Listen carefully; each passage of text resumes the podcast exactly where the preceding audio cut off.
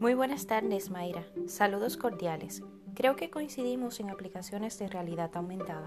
El uso de la realidad aumentada en la educación depende de los objetivos de aprendizaje que nos planteemos y de las capacidades iniciales que tengan nuestros alumnos.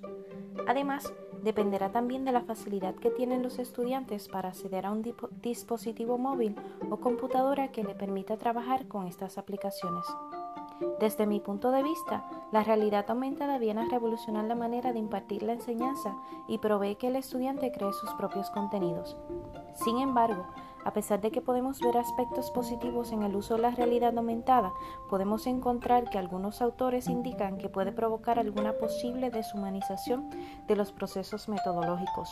Debemos velar que esa tecnología trae consigo la necesidad de una relativa inversión económica y esto puede provocar un incremento de la brecha digital en la sociedad tecnológica. De otra parte, nos debemos plantear la interrogante del valor instrumental de la realidad aumentada en la educación, ya que la inclusión de esta tecnología en la educación no garantiza el interés, la motivación o la comprensión del contenido, a menos que estos recursos se utilicen en un entorno educativo adecuado. Podemos decir entonces que su uso representa un gran desafío para el docente, desafío que debemos enfrentar para mejorar la educación. Le deseo mucho éxito. Queda con usted su compañera Joana Rodríguez. The podcast you just heard was made using Anchor. Ever thought about making your own podcast? Anchor makes it really easy for anyone to get started.